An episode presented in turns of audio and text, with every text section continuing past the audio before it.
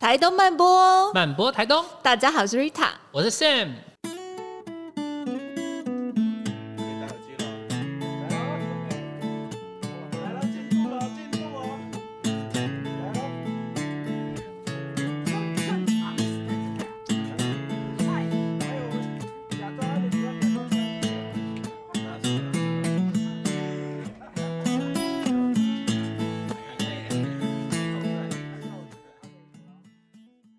们今天邀请到了在剑河部落卡斯巴干的一个非常重要的人物，然后来跟我们聊聊在部落里面的趣事。让我们掌声欢迎陈刚。Yeah，陈刚可以跟我们先介绍一下，因为你是我们目前邀请到台东慢播第一个，就是剑河部落跟卑南族这样子的呃族群文化的呃算一个朋友的到来，所以可以先跟我们聊聊剑河部落是一个在哪里，然后它有什么样子的特色。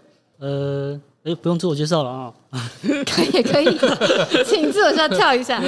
好，我是陈刚，然后出名字是阿里盖，我来自剑河。哎，对，其实前面都讲过了嘛，哦，嗯，我就跳一下重点，就是剑河部落啊，它就是呃卑南族八大二八社十部落的其中一个部落。对，那我们是比较靠近台东市的郊区，然后靠近资本温泉。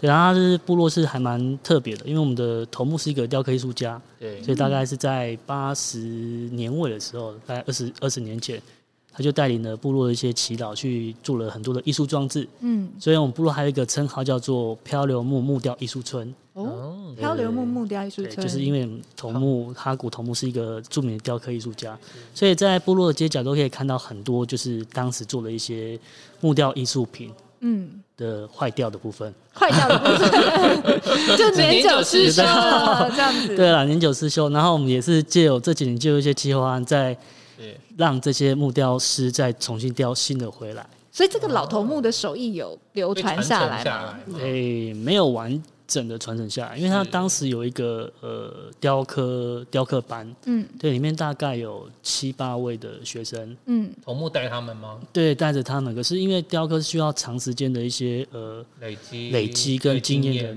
木雕，它其实手工艺它要的一些材料啊，嗯，然后是非常的昂贵的或不好拿到的，所以练习的那个人就没这么多了。对，你刻坏一个就十万块没了，这样。呃，对，类似你刻错了，然后还说哦，没有，我原本就是设计这样子。嗯，对，就是、交错就对。对，类似这样子，所以就是没有完整的把头目的手艺传承下来，是有点可惜啊。嗯，那头目现在他也意识到这个危机感，所以变成是说，哎，他现在就是说，呃，我可以无条件的开班授课。对，然后现在就变成是我们很头痛，我们要去找一些 材料让他去可以教教学生之类的。嗯，那因为卡萨巴干是以卑南族这个地方为一个很主要的族群的地区嘛。因为其实台东卑南族很，就刚才讲到八大社嘛，对，可能比较清楚是像呃南王啊，嗯、那剑河跟这几个这个卑卑卑南族的部落是哪里的差异性不太一样的？嗯，因为其实花环应该大家都是对不对？对，差异性其实就是最大的差异就是住在不同的地方啊，这我们都知道，非常精准，非常精准。没有，我们整个卑南主部落，它其实在发，就是可以分成几个大的大的一个地别分析啊。那我们跟资本会比较属于同一系，嗯，对。然后南网跟宝山可能会是同一系，然后可能出入跟呃龙姑们那里，嗯，对，它其实就是会有一些不一样的不一样的一些。文化特色啦，虽然同是卑南族，像我们部落有秋千文化，嗯，对，然后卑南族有秋千文化的可能就只有两个部落，一个是出入，一个是剑河，嗯，可是秋千的来源跟应用的一些手法其实也不太一样，所以就是各个部落都有特特色的部分，其实就是独一无二的，嗯。很多传统 就是包含排湾族也会有这样子的秋千文化，但是大家可能又因为不同的族群，甚至不同部落，它又都各自有一些自己的传统脉络发展出来的不同。是倒是，而且像陈刚，其实像我认识陈刚是因为路聊，因为他从鹿寮的那个呃，有点像是社造的模型，然后怎么去上去经营那个部落这样的社区空间。嗯，那我也知道说像是呃，陈刚也很会写计划。嗯，那。呃，像你比较擅长做部落社社区的空间，会做这这些事情，把文化传承下去吗？呃，变成是说部落需求的是什么？当时必须要有些什么东西的话，我们的部落内部没有办法提供的话，我们就要请求外部的资源嘛。那外部资源的话，可能就是写计划跟政府要资源是比较快的途径。嗯，对对啊。然后也因为可以就是把一些真正文化传承的东西给放在计划里面，其实就可以凸显它的重要性。是，可是其实像我们之前跟呃阿美族代表苏命嘛，嗯，有聊过有关于就是部落写计划这件事情，嗯，就是计划没了，是不是就就不会继续走下去？没有补助就没有。对对对，刚开始接触到计划，可能真的会这样想，哇，完了，因为计划大部分都是一年一次的，对，那今年做完了，年底就开始紧张了，啊，万一这些没有没有钱了，我们要到底要做些什么事情？可是就是久而久之去去了解这个游戏规则的时候，就发现其实。我们不能一直靠靠别人，是对，我们永远不能一直当伸手牌，所以必须要把自己给壮大起来。那就要就是想办法说，我怎么样让自己壮大起来，让部落可以更自主的、更更有一些呃产业的连结，或者是说有一些回馈机制在里面。是，所以我们就开始慢慢从非盈利要转到盈利的部分，是，对吧？所以就会有一些不一样的一些尝试。比如说，比如说卡萨巴干有做了什么事情，是要去做一个，就是让自己开始自立自强。嗯，对，其实我们就是发展了一个，就是部落的一个产业，叫做部落草地便当。嗯，其实就是以部落传统美食为一个很重要的一个媒介，嗯，然后去推广部落的很重要的一个饮食文化。嗯，对啊，然后借由这个便当来介绍我们部落。是，而且剑河部落有一个食材是他们就是很特别去研发，就是老叶。嗯。对，那个陈刚可以跟我们介绍一下，就是为什么当初你会想要用老叶这个食材去创，就是去创作很多不同的食物。去料理它。哦，就是有一次啊，不小心放错材料了。哦，本来是要放，呃，本来要放嘴巴里，可能要放九层塔，就想说啊，算了算了算了，就用那个老叶好了，是这样吗？没有啦，就是老叶啊，它其实在台东啊，尤其是在建和部落，它也是算一个很大宗的农业。是、嗯，虽然它不被那个、呃、政府认定它是一个。呃，经济的一个作物来源、嗯、是，对啊，可是它毕竟还是一个高经济作物，虽然大部分都是跟槟榔连接在一起，没错。对，那我们现在要就是着重在部落产业，一定要跟部落有息息相关嘛，是，所以就要从部落的一些呃日常生活会碰到的一些问题去着手。嗯、所以老叶如果说他可以呃去污去去污名化，对污名化给处理好的话，其实就会带带给那些农民会有不一样的一些呃。产业收入也好，或者是说不一样的一个商机产产生也也不一定。是，所以就是依照部落的现况啊去做一些调整，或者说去去发现怎么可以让大家可以拿到更多的利益，或者是让大家过得更好。嗯、大家现在可以在哪里买得到？部落草地便当？哦，大家现在去各大 seven 啊，其实都买不到哈。吓我一跳！全家便利商店也没有。想说也太厉害了吧？对，其实就是我们自己有一个成立一个粉丝专业在 FB 上面，它其实上面就有一个订购资讯。嗯，对啊，大家如果现在身上有手机，刚好手又是空着的话，可以搜寻一下部落草地便当。嗯，对，你就会看到里面有很多丰富的一些食品。对，你吃不到，你必须要订购才吃得到。是什么时候的发？就是什么样的情况发想了这个草地便当？嗯。其实，在做部落产业，其实我们也是有一段的没合期，所以我们一开始在想，哦，这些部落工艺师啊，因为比我们还还早做产业嘛，虽然他他们是个人产业，不叫部落产业，可是他们也是成功的例子。是，所以我们就想要去找，就是说，呃，既有计划去把一些技用人员，想要去透过他们的力量去学习他们的技能，就发现就是因为政府给我们的时间，其实就可能最长的就很短，可能就一年时间，他就要看到结果了。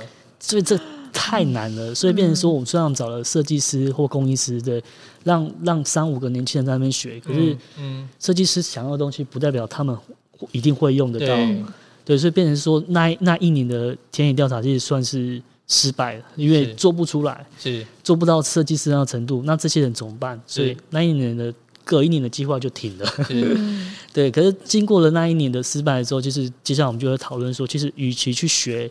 别人的东西，东西为什么不要把自己的技能给凸显起来？对，所以当时在做田野调查，又发现一个有趣的事情，就是说我们部落的从事餐饮业者的人非常多，当厨师的很多，对，厨不管是厨师或帮厨的，其实都很多，对不对？因为我们就是临近呃观光区嘛，临近知本温泉，所以有当时有很多的餐厅啊，餐厅有人觉就是有一些厨师帮厨或者是餐厅服务人员，对，然后就就是刚好我们经由的那些人都有这些技能，嗯，所以讨论之下的时候，我们就觉得，哎，在部落的传统的特色美食里面，是在传统技艺、碎石技艺或者是在特色餐厅才吃得到的东西。的东西对，我如果说我们把它包装成可以随身携带的餐盒的话，它就等于是我们一个名片。对，对而且也是用食物来让别人认识我们的文化，对不对？比如说部落草地叮当有什么食材可以跟大家介绍一下？或者里面其实我觉得食材就是就是部落在剑河部落才会有，在嘎查巴干部落里面才会有的，像我们的那个呃阿拜阿拜很不一样。对，我们的阿拜其实就是如果说以呃外面人来看的话，它就有点像是超花贵。对，对，它是用马就有点像马吉。我们叫哆来咪。台湾就叫哆来咪。对 对，那它就是它里面包的馅料，其实就是卑南族就是剑河部落才会用的馅料。那另外一个就是咸猪肉，那咸猪肉好像大家听到没有什么没有什么特别的，啊、对对对，都都都一样是咸猪肉，很多部落都有。可是我们咸猪肉其实是用味噌去腌的，嗯，然后听就是做田野调查的时候，老人家说部落剑河部落的咸猪肉就是用味噌腌的，就是用味噌，对，很有趣。嗯，怎么说？因为其实啊，我我们呃，月丽卡其实有一道料理是要放血酪，嗯，那血酪其实是阿美族的腌生肉，对对。然后后来因为那个那个姥姥兰。小凤姐他们的那个，我们都是进他的喜 lau 嘛。嗯。后来喜 lau 没有了，我就后来想说，问问看我身边的人哪里还可以拿得到喜 lau 这样。后来就后来有一个姐姐，我不认识她，她就是她就就联络到，她说她送了两罐喜 lau。嗯。这个喜 lau 特别，然后怎么特别？就是味噌的香气。哦。然后我就就问那个姐姐说，哎，那个姐姐送过来的那个味噌，哎，那个喜 lau 是有味噌的，然后说，哦，那个是卑南族的特色。原来卑南族就是会用味噌去腌那个很酷。咸猪肉，是。回归到传统，可是它味噌一定是外来物品嘛，是，所以就依照对对时间去呃去改变一些呃文化特色的时候，其实用我们传统美食就是一个很大的一个例子，是，它一定是当时的老人家发现，其实日本的味噌嗯。非常入味，对，所以就习惯了这个味道，或者至于它。可能是当时的创意料理变成现在的传统啊？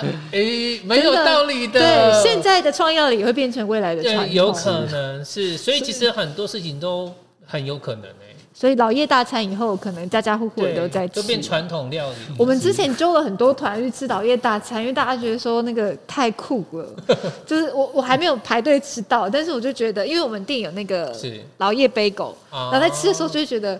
有点香香哎！我记得去年那个台东慢食，其实有一个很重要的讯息想要传达给参加台东慢食的人，就是说我们要想去就那个老叶的去污名化，大大家对他的那个负面标签。但其实老叶对身体很好，是它有抗氧化杀菌的这些功能，它其实被。呃，一直包含东大的张玉强老师也一直不断在研究，它其实是对于整个身体，甚至是台东、台湾非常特色的食材。是、啊，所以剑河部落也算是一直把这样子的食材发扬光大。对，其实我们俱乐部落就是被张群老师毒化的那一份子。原来是你们啊！鞭策他们要创新很多老叶的菜，这样子。就是刚好老师在去推老叶这一块的话，跟部落的产业其实就是蛮息息相关的。对，所以所以部落人也很热心去研发老叶相关产品。可是如果说没有人没有人吃过老叶料理的话，我们不会跟他说这是老叶。嗯，因为太多人刻板印象啊，老叶哦不要吃，它是槟榔的味道。对，那如果说你今天是跟他说，哦，这这这是部落的特色美食肉，嗯，先让他吃，再让他，再跟他说，那感觉又不太一样。是，对。所以像部落草地便当，是不是已经不是只有在部落里面本部落才有？其实包括在波兰屋这边也有店面啊。对，在去年的话，其实我们都过呃台东县政府的那个部落时尚的计划，嗯，其实我们在呃布拉乌的四楼有开一家店。它虽然不叫部落草地便当，可是它就是部落草地便当的另外一个分支，我们叫做部落草地实验室。嗯，对。那为什么要叫实验室？其实就是他那边做的比较多创意的料理。是。对，可是是依照传统味道去做不一样的诠释。一直在实验它，能够创造什么新的发想。对，老叶的部分其实就是呃创创意的一环。嗯。所以在在布朗屋其实也可以买到我们相关的商品。对，然后再接下来的话，我们可能在大家滑手机，在 Uber Eats 上面，可能也可以订得到部落草地便当。其实部落草地便当还有一个很可爱的 slogan。嗯，部落草地便当不只是便当，不只是，为什么不只是便当？啊，因为我们想要做的产业其实是和跟其他的供应师去做合作，就想要就是呃互助共利啦，对啊，就变成是说，其实像之前啊有一个呃部落老爷全餐。对，然后就是请了那个兴业集团的那个一些人来去试吃，对，然后我们装的那个餐盘刚好是部落工艺师做的，是，对，它是用香山的材料，然后所以它的质感是非常轻的，嗯，所以当时就是那个兴业集团的人就说，那那我要跟你买这个，要订那个，对，然后我说，呃，那我们没有办法处理，我们就直接介绍工艺师给他。对，然后工艺师也额外的就，诶，怎么会会有变到一个订单？订单的意外创造了一个部落的产业链。是对，所以从这件事情开始的时候，我们就发现，其实我们还可以做更多不一样的尝试，尝试、嗯、像可以跟部落的藤编工艺家去做。便当盒，对，嗯，对，还有拼布的，可以做外面的打包袋，是，对对，允许产品的多样性，对对对。所以其实我觉得陈刚他们这个团队很成功，很执行力很强，对，很棒的地方就是，呃，我因为其实，在协助很多部落在做这样的产业升级的时候，最担心的除了就是计划走完走不下去之外，就第二个就是说，他没有办法把这个计划商业化，嗯。但是陈刚他们把草地便当商业化了，不只是多了一个点是在市区，第二个部分是上架通路，怎么让产品可以很快速的接接近到消费者？嗯，我觉得这是一个很好的借镜，是让很多的部落其实在发展部落产业的时候是可以拿来参考的例子。对，我们也希望说我们是做一个跳板嘛，因为其实部落草地便当的成立，其实跟我们。现在成立这个公司其实有很大的渊源，嗯，对，然后部落青年其实成立一个公司叫萨马克有限公司，对，它是公司的成立其实就是想要去做一个跳板，是。去把非盈利变成盈利的时候，一定要一个接口，因为部落协会其实都是非盈利的，他没有办法做这件事情，没错，对，那鹿寮它的定位很也很鲜明，就是我就是要盈利，盈利，对。对，所以必须要有一个呃窗口，一个公司去执行的这个部分，所以部落年轻人成立的这个公司就是想要去。把部落产业给发扬光大，嗯、对，然后能不能成功我不知道，可是，一旦成功的话，呃，就可以让部落弟弟妹妹效仿我们。对，如果不成功的话，就告诉他们不要学我们，就是得到一个经验啦。所以其实，呃，鹿寮就算是一个，呃，或者是撒法克，其实就是一个社会企业，是对不对？社会企业，然后它怎么样能够盈利运转之外，又可以解决部落的问题，是。哦主要是为了生存啊。那你是返乡青年吗？你对于返乡这个是你喜欢的词吗？哎、欸，其实说真的，不太喜欢返乡这词，对吧？是，反正其实就是现在政府很多政策在推广，就是补助这种返乡青年创业啊，干嘛的，或者说呃，一直号召一些返乡青年，然后去去宣达说，哎、欸，回到。自己的家乡做事是一个很好的一个发展，嗯，对。可是我们大家看到一些呃好的例子，就是本身这些人都很有钱，家里的地很多，哦、嗯，对，所以他们可能就哦，就是说我、哦、放放弃百万高薪啊，然后回到部落做一个，然后很成功之类的，嗯。然后我们去慢慢去看就这事情的时候，就发现，哎，这青年本身就很有钱，是，对，所以他有没有成功，他他都可以很简单的生活下来。可是真正的返乡青年没有。没有真的这么大的资源的时候，其实你要怎么生存下来是一个很大的一个问题。再就是说，是没有回不回家这件事情，对吧？它本来就是你的家，对，一直都在，对，一直都在。你你出生在这个地方，你是离开去外面工作一段时间，或去外面读书一段时间，然后回到部落的时候，哎，你就回到部落发展说，哦，你是返乡青年。我只不过想要在家贴那个标签，对啊，对啊，我只不过想要住在家里，然后好好在在家里附近工作而已，嗯，然后就贴一个标签这样子。可是以前是不是传统部落老人家会觉得说，回到部落里面的年轻人就是好像在外面混不下去？好，然后现在还是有这种吗？现在还是有这样的想法吗？对，其实都有啊，就变成说，其实呃。前面的一些呃前辈的一些例子，可能呃表现的不好吧，嗯、对啊，就常常会在路边看到一些人的话，可能都是那些所谓的返乡青年的标签，哦、刻板印象，对刻板印象，大部分的呃老人家会认为说，呃在外面。呃，年轻人就是要出去创业，嗯，对，要去外面才会有更好的生存的环境跟空间。所以你回到部落，就代表说你在外面做生意失败了，在外面混不下去了，嗯。所以回到部落，然后大部分就是可能他们那个年代的就开始会酗酒或干嘛的，就造成就是很不好的观感。你只要从外面回到部落，都是不好的，是被被淘汰的。一代一代的想法好像不一太一样。那个年代就会希望我们出去，对不对？对。然后我们这个年代可能会希望爸爸妈妈希望回来，对，或者是我们可能回来有一些目的或原因。嗯。那你你你你你带了这么多的年轻人，那这些回来的年轻人，他们为什么会想回来？你的看见是什么？我的看见其实在于，就是说，因为之前刚好有任一个职务叫做青年会会长，是对啊，这是一个部落部落的一个传统组织。对，然后所以部落赋予他的一些权利跟义务其实蛮大的，所以就会有机会带领一些就是未婚的青年做这件事情。嗯、对，然后这部分我看到的就是说，为什么年轻人会愿意为这个地方或为这个部落做事？其实，嗯最重要的是认同感。我们在做这件事情的时候，他们对自己本身的文化有没有那个文化认同？认同，对啊，这其实就很，你就把它转换嘛。我今天我喜欢一个人，对我会无条件的为他做什么，只是说你把这个人变成是部落。或者是一个事物的话，嗯嗯、其实很多事情就可以觉得哎、欸，很理所当然的说，嗯，因为我喜欢他，所以我会可以很自然的奉献一些事情在他身上，是对，而且大部分是不求回馈的。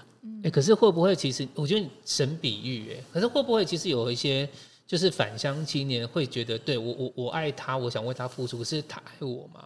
就是他会觉得说。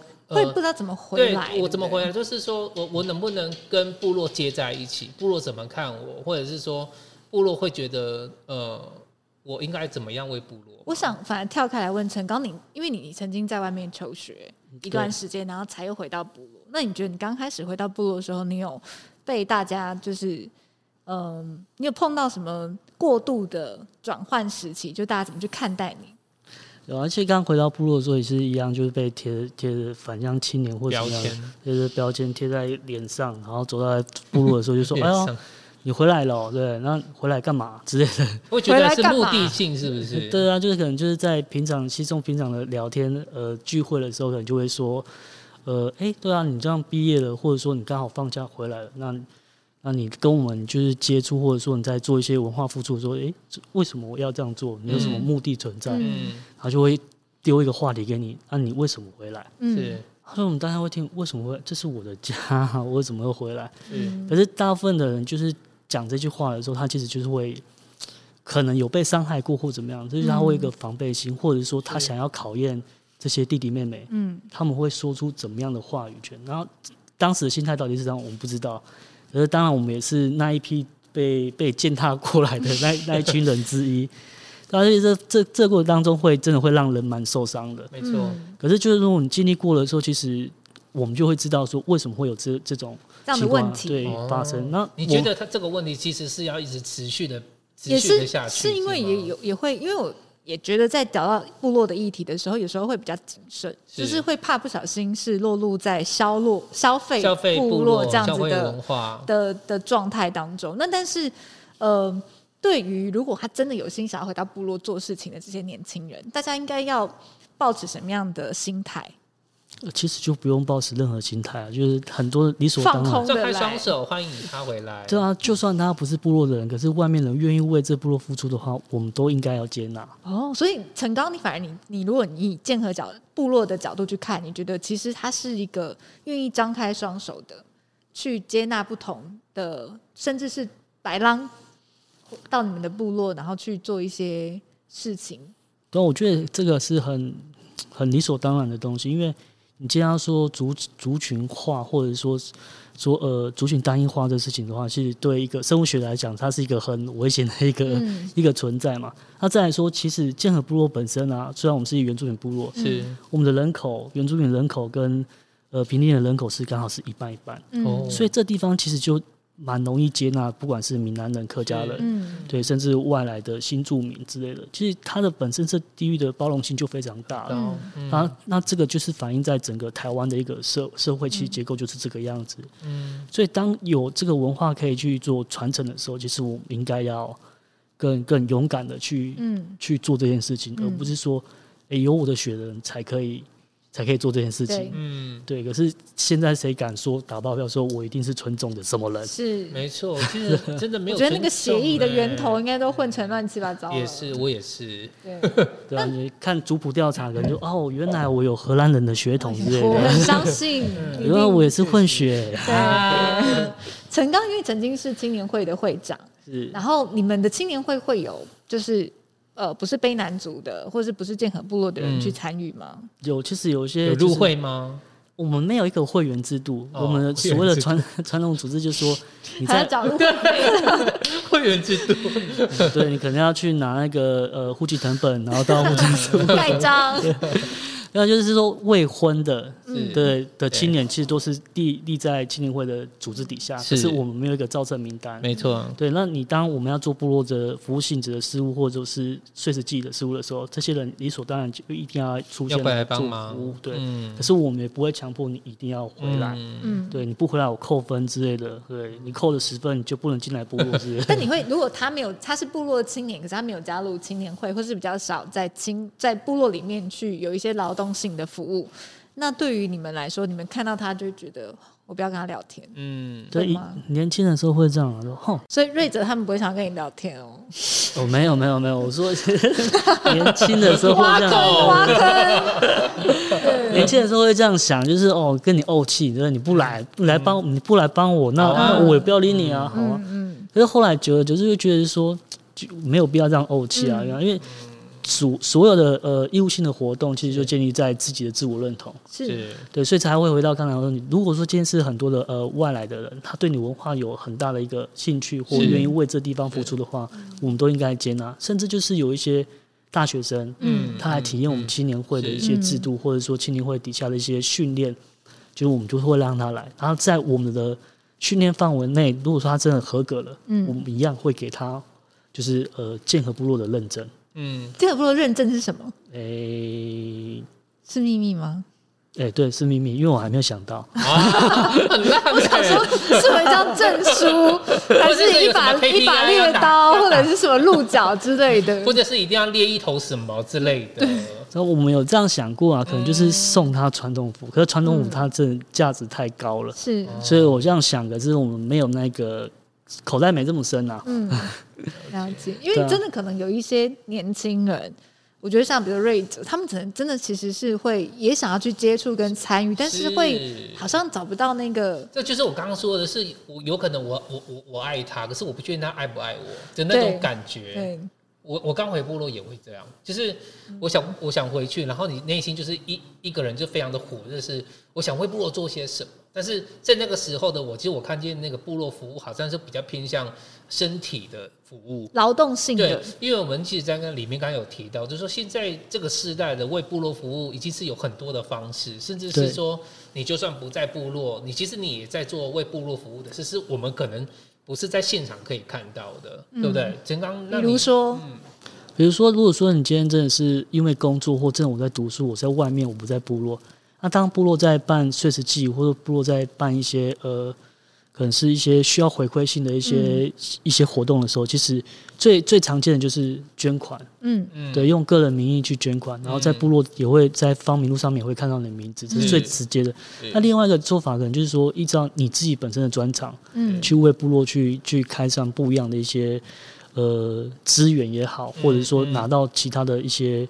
资源之类等等的，对。如果说你今天就是呃，在摄影方面是一个很有专长的人，嗯，对，然后你就可以就有一些部落的活动，或者说去拍摄一些东西，嗯，然后让部落可以去让外面人更知道部落，这是这种方式。哦，对，这也是一种方式，也是也是会间接对部落有一些贡献，是没错。对啊，那如果自己就是说你对呃政治或行政类是很有专长的人，我们也可以透过现在因为资讯这种发达，我们可以透过视讯的方式，在开部落会的时候。也许有学法律的人他不在，嗯，他就可以及时提供一些相关的意见给部落去做咨询，嗯，这也是一个很常见的一个为部落服务的方式。嗯，你不一定要在部落，可是你有在，你现在部落的话，你在哪里都是为部落付出。是说到为部落服务啊，卡萨巴杠其实就是呃集结了呃部落的年轻人一起来做部落的事情嘛。嗯，是。那你怎么去凝聚他们？就是一个礼拜花多少钱在他们身上？没有，还或者就是聚在一起喝点什么之类的吗？类似的，其实这就是革命情感嘛。你就是就是透过这种聚会去慢慢去了解，呃，你的伙伴的性格是怎么样，我们可以一起做些什么事情。其实都是从聚会开始，然后去聚会的时候，大家可能喝点小酒，有点微茫的时候，就说：“哦，我觉得心里话，心里话。”对，我觉得我部落啊哪里不好，或者说我觉得哦，这个长老怎样怎样怎样之类等等的。然后我们就说：“好，那我们要怎么改变这东西？”嗯，对，通常就是讲梦话开始，然后慢慢去实践。对，路聊其实也是这样起来的。路聊聊聊聊聊就路聊就开始。对对对，然后他就说：“啊，这个闲置空间那么可惜，大家都以前都称它做鬼屋之类的。”然后可能小朋友还要去那边试胆。现在超美的，对，是就是就是喝酒，一定不是一次触及，是每个阶段完成了。那这这个空间，他做了哪些事情跟部落结合的？目前其实我们刚刚前面讲，我怎么要在部落生存，嗯，如何不要借由公务部门的力量来让我们可以生存下去，其实唯一我们目前能想到的就是自己盈利，自己去创造盈利出来。是，所以路聊这个空间，其实我我们设计的就是一个呃青年的文创基地。嗯，所以在里面的话，我们未来现在还没有进驻。未来可能会部落大概会有六七个工艺师会在里面会去去展售自己的商品哦，有点策展的概念。对，它有也许就是像是一个伴手礼的商店，阿达的皮雕就可以进场，对对对对对，或者是豪威的设计品之类的。呃，对，没有错。其实哎，卡萨巴干人才辈出哎，很多工艺师哎，所以那时候其实要邀请卡萨巴干要来就分享的时候，你知道找谁都不对，因为大家都名单很多很多，正好就拍出里面最弱的陈刚。对。对，刚好抽签抽到啊，啊！也是抽签哦。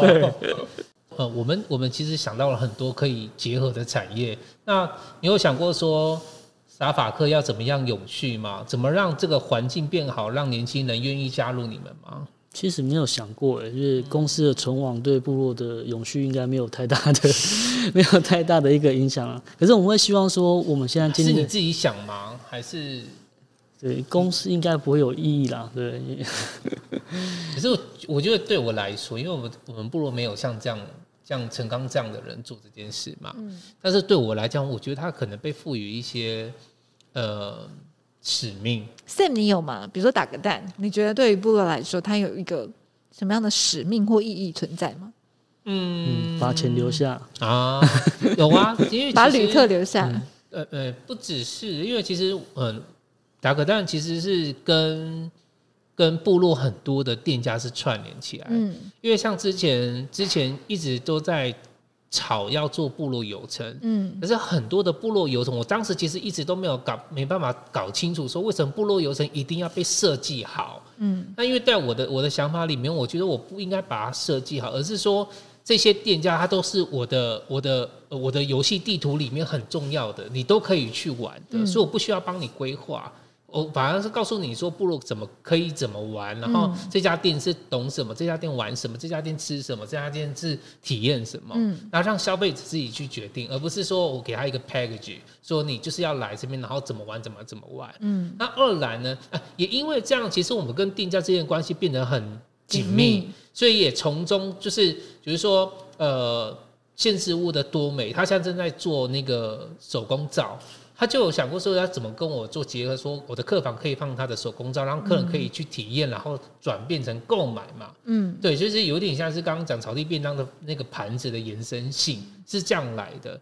对，那其实呃，我们现在目前在筹备第三第三家分馆在多良，其实我们也有拨百分之十，可是我们是营收的百分之十，没有扣掉成本，就是营收是多少的百分之十，也很多哎、欸。对，然后但是这个十呢，我们就很清楚给谁，因为。我们在部落里面的角色是培力，嗯、就是这个百分之十是在培养部落年轻人。嗯，然后这家店很特别的地方是，我希望四年之后是可以转移部落，我等于是帮他建立好，然后培养部落的年轻人，然后如果让如何让这个餐厅能够正常的运作，嗯，它可以赚钱，它可以可以养活几多少的人。那四年之后，我的合约结束，我希望我能够顺利退场。为什么？因为表示你们可以经营它了。嗯，这个就完全没有拿到公部门的资源跟计划嘛，我就就能够执行它。所以其实，呃，我在做的是这件事情，所以我才会说，呃，不，我们应该要很确信，我们开了这间公司，在这个部落里面扮演的角色，它其实有一个使命感，不是公司没了，对部落没有感觉，不。你带了这么多的年轻人，而且甚至是你刚刚提到部落草地便当是有五个五个部落的人在里面，对他们来讲是五个家庭哎、欸，嗯，你怎么让这个五个家庭得到温饱？你觉得这间公司不伟大吗？这公司很伟大哎、欸，我眼泪都要落下来。有没有？是啊，刚刚 Sam 突然很有感而发哎、欸。是啊，对，戳戳到他的点了。对，对 所以我觉得你要你要很你要很 对自己，我就我我会很尊敬你在做这件事情。嗯，对，但是我感觉你没有对自己很有。很有，其实我要表达，其实不是说我们没有使命感，而是说我们想带点东西，其实跟森哥刚刚讲的是是一样的东西，只是说表达能力可能是不同的一个方式。方式对公司可以没有，可是接下来我们要成立的这个制度。是希望说每个草地便当，也许可能接下来的厨师他有自己能力的话，他有自己的品牌，嗯，可是发展出去，对，发展出去，他、哦、他其实也是在这个地方去做培力起来的。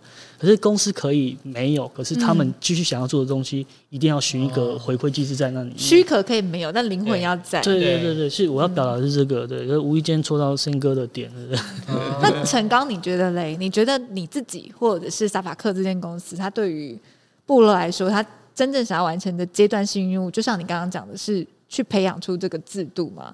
对，我觉得制度其实很蛮重要的。那就是我们现在没有太多的能力可以培培力太多了。嗯嗯。可是如果说这制度一旦是呃建立在这个部落的产业底下的时候，其实接下来每一个产业或从这个地方出去要发展自己产业都有循着制度的时候，其实变成说大家出去都是以部落为中心的社会企业。嗯。对，那部落才会有更多的呃互助工会的一个。就回到以前传统机制这样子，嗯、我我付出了一点，那这个东西一定会再从部落里面回馈给我。嗯，所以像我们部落草地便当，我们其实有一些流程，那流程是在部落里面去做进行的嘛。嗯，那那些东西其实就是部落的共共有资源，所以我们一定要从这里面去拿部分的盈利，嗯，到到部落里面去，因为我们用的就是部落资源，是要回馈，就是、对，对对，所以这这概念要告诉，就是任何在部落创创业的那些公益事业也好或产业也好。他们要怎么样用这样的思维去做这件事情？嗯，这观念很重要哎。嗯，对啊，对啊。所以我们不知道我们会不会成功，我们希望我们成功啊。对。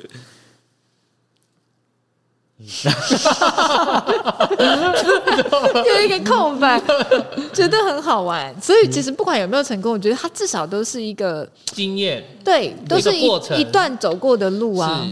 那陈刚，你。在这时，因为你刚刚说你从求学，然后到回来部落做这些事情，其实大概经历了十年的时间。对，差不多。那你觉得里面你有没有印象比较深刻？你觉得在这十年来，你觉得你很有成就感、很好玩的地方？很好玩的地方，其实一开始啊，应该这个转捩点，那个里程碑，应该是我当上青年会长的时候。嗯，他慢慢在做一些不一样的一些化学的变化。呃，为什么这样讲？说其实家里面的人其实不认同自己的孩子。回到部落来做服务，嗯，哦，他认为这些东西是就是没有任何效益的，嗯，你你就是无底值吗？部落也不会给你薪水，那你花那么多时间在里面，你没有得到任何的一个部落回馈在你身上，你为什么要花这个时间？嗯嗯。可是当一开始就是被选上会长之后，就是家里不管是爸爸妈爸爸的家族、妈妈的家族说，哦，你真的太笨了，嗯。可是做了做了一段时间之后，这些人反而会被影响，对，就会回到。就是在你的后背帮助你做这件事情，嗯，这其实很重要，就是影响，慢慢去影响。虽然他们始终还是不不认同你这样的做法，嗯，可是因为你就是我们家的人，所以我会无条件的在你后面当你的支柱。嗯，这这这不是一一时间去转换的。嗯，对。然后其实前面有跟就是跟部落的一些人去聊天嘛，就会变成说，呃。我没有办法回到这个部落，可能没有一个连接点。对。然后在在我们这一辈，我们发生的一个很很有趣的一个事情，就是说，呃，一样是在外面工作很多年，他回到部落，嗯、然后我也没有那个认同感，或者说我找不到连接。嗯。我跟其他老人又不熟，跟其他年轻人做文化事务的又不熟，那我怎么办？我就只能一直待在家里嘛。是。对。可是当他们小孩子来到部落，在做一些服务的时候，我们在教导这些孩子的时候，就把一些文化给他们的时候。孩子回去问爸爸妈妈：“哎、欸，我我今天学会一首歌，哎，啊，呃，爸爸妈妈会唱吗？”就是这句话触动了他们的心房，你知道吗？嗯、就是跟跟我那些同届的朋友们，就回来就会跑到我身上说：“啊，你今天教什么？啊，我我不会，那可不可以教我之类的？”嗯、就反而是透过孩子去影响父母，是对，这是一个很很特别的，而不是说反应，不是说父母交代你，或者说我一定要从父母身上拿，有些东西不在他们身上，是。是反而是你给他们的，对，确实哎、欸，嗯，像像我回部落也是一样情况，就是因为我爸爸妈妈也是很早就带我们离开，就是他其实跟部落连接很很薄弱，然后因为时间退休就回来，我反而可能在部落里面学到的东西，再回来跟他们分享的时候，或是或者是我会讲主语的时候，或者我会唱某一首我们自己部落的歌，他们会吓一跳，嗯，说你怎么会这样子？他们反而会觉得很开心，是我们这代的孩子还愿意学自己的语言，学说自己的话，然后甚至是穿上自己的服装。嗯、对，这是还蛮特别的一个经历了。是我的那个好朋友阿达跟他的小孩子，也因为在学校就是学到很多族语，他回去会问爸爸妈妈。然后其实阿达他们也会因为小孩子的那个开始，好像有接触到这个东西，然后慢慢去发现说，哎，其实这个真的是在文化里面非常重要的东西。从而去更加重视，或者是自己也开始认真的在学习。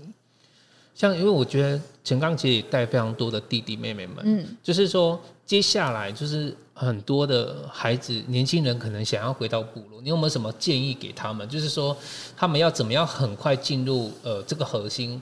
因为他们有可能就是刚提到的，其实他其实很想那个想进去又不敢进去的那种，你爱我我不爱你之类的，就觉得他们该怎么做会很快的跟部落连接在一起。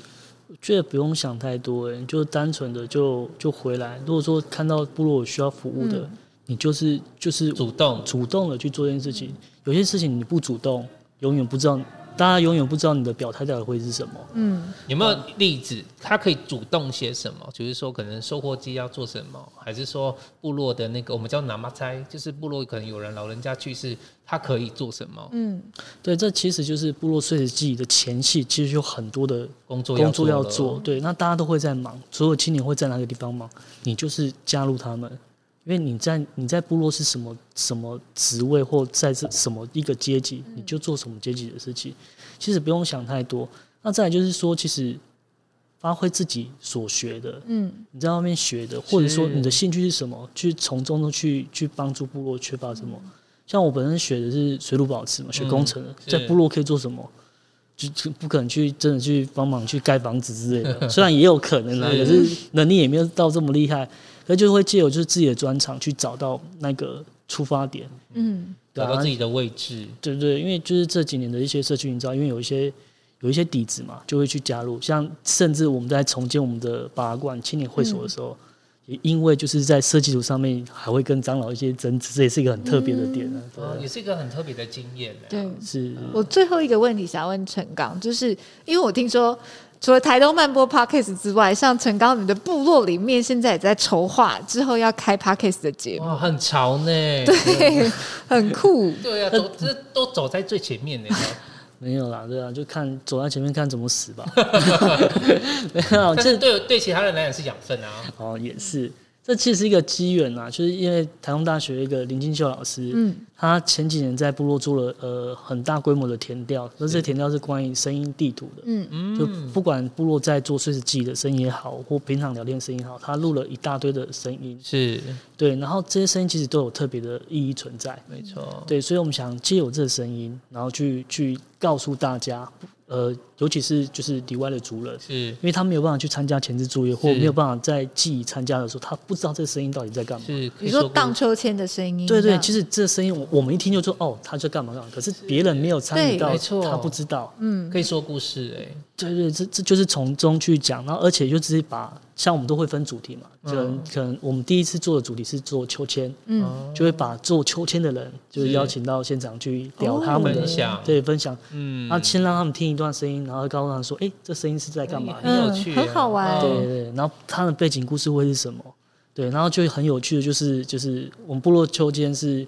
都是传统工艺，嗯，对，然后没有任何一些就是现在才要去做的，是，对，所以在做的时候，其实就会有一些老师傅在教年轻师傅，所以我们就把那个师傅跟徒弟请到现场来了，哇，好棒哦，对，然后就是爸爸跟孩子，也有，哦、对对对，这个很酷。对，然后孩子在说，哦，我们就会说，哇，你一定有使命感。然后他就说，我没有，被我爸爸拉去的。被我爸被我爸逼的，很有趣的，对对对，蛮真实的。对对，那可是他发现他进到这个领域里面的时候，他发现他身上的担子是非常重的。是，对，而且他在，因为我们秋千大概三四楼这么高，很高，必须要没有任何工具提的情况下，直接到上面去。嗯，所以他是只用爬的。真的太高了，三四层楼。所以他说爬上去的时候，他们就讲一句话说：“我我好像在天堂。”对，然后我们听起来就很像笑话，很好笑。可是他们在讲那个心境是说，其实我完成了一个很艰难的任务，是我借我自己的能力可以守护到一些部落重要的人。嗯，那大概什么时候会预计？会上节目有有节目名称的吗？对，目前没有，因为我们这个东西是虽然都是用部落资源，嗯，所以必须要透过部落会议，哦、所以我们现在在做精简，嗯，精简完毕，透过部落会议说我们在做那件事情，然后经过部落的大部分人同意，我们才会把它给上架。嗯，对对对，了解。我觉得卡萨巴干也是一个非常有故事的地方，然后也有很多的。呃，很特别，比如说像鹿寮，然后比如说它的食材，部落草地便当，所以其实之后有机会来到台东玩，等疫情过去就有机会来到台东玩的朋友们，其实会很推荐有机会的话去走一走卡萨巴干。它可能不是一个很观光化的一个部落，嗯、但是其实在这个部落里面，我觉得它把很多的传统元素，它其实是用一种更创新、更与时代结合的方式去保存下来。没错，嗯，那。呃，今天的台东漫播很高兴跟大家又更认识了台东一点点，欢迎大家下个礼拜五再准时收听喽！台东漫播，漫播台东，我们下周见，拜拜，拜拜。